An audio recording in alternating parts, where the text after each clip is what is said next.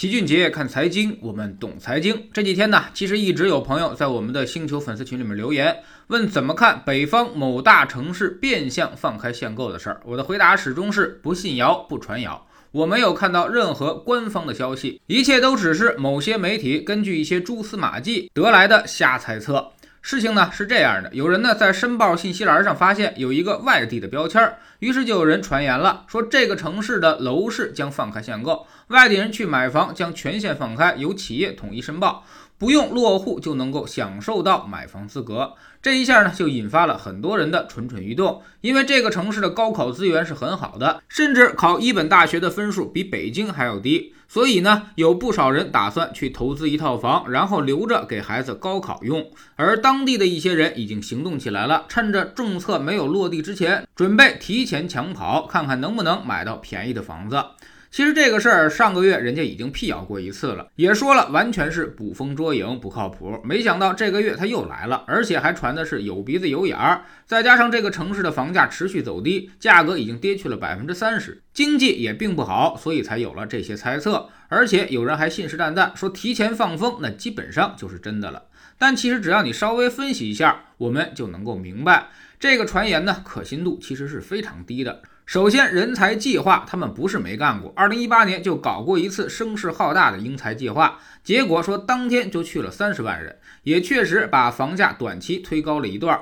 但是呢，后来就销声匿迹了，因为这些人显然不是冲着这个城市来的，而是冲着北京去的。所以落户是可以的，但是基本上不会在这个城市出力。买完房，高考之后，那么房子就要卖掉走人。所以英才去了不少，都是占便宜的。那么吃过一次亏，谁还不长记性呢？所谓企业集中申报，其实呢就是让一些企业给员工发福利，基本上换汤不换药。再说，真正有强需求的人，两年之前就跟着英才计划已经过来了，所以这一波可能还没有上一波买房需求强烈。其次呢，它挨着北京太近，所以政治正确远比它拉动经济更加重要。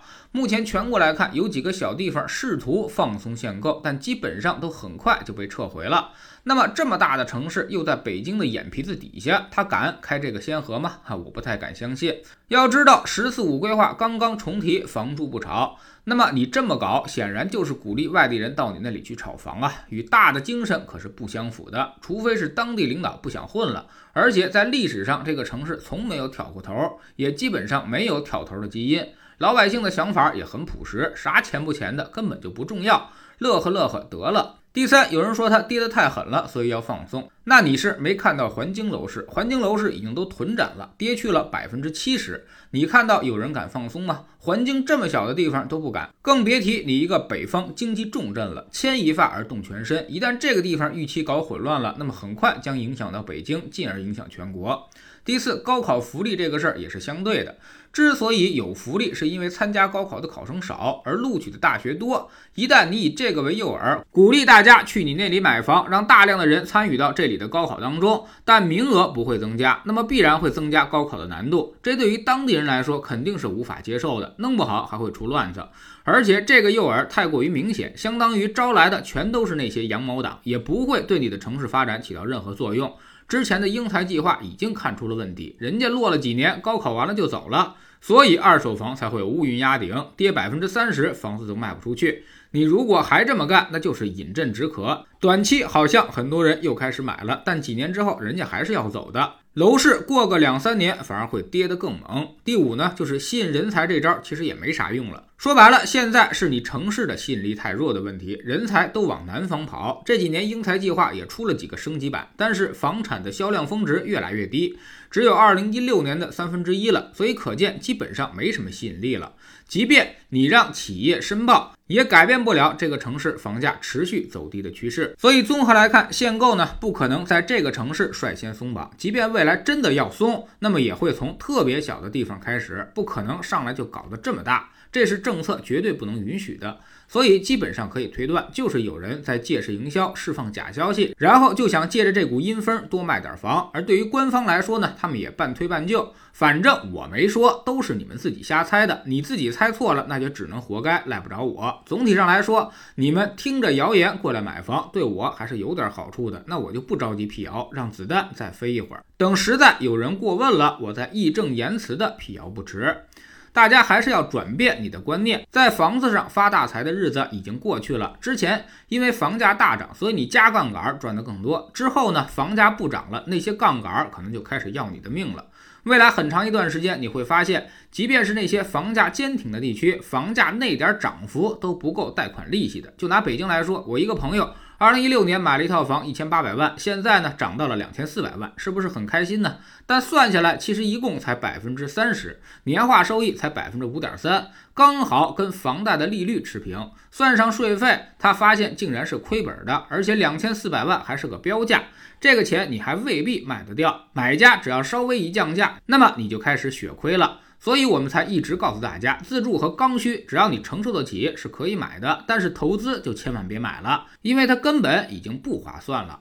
知识星球齐俊杰的粉丝群，我们每个交易日呢都有投资的课程。昨天我们继续讲估值指标系列，继上周我们讲完了市盈率，昨天呢我们又说了市净率，这个指标跟市盈率是有很好的互补作用的。有几个不能够使用市盈率估值的行业，市净率可以完全弥补这个空白。我们也从优点、缺点、使用场景和方法技巧几个方面全面的进行讲解。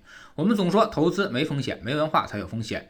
学点投资的真本事，从下载知识星球 APP 找齐俊杰的粉丝群开始。在这里，我们要让赚钱变成一种常态，让你明明白白知道钱到底是怎么赚到的。二零一八年星球建立到现在，跟着老齐做投资的朋友，少说也赚了百分之五十以上了。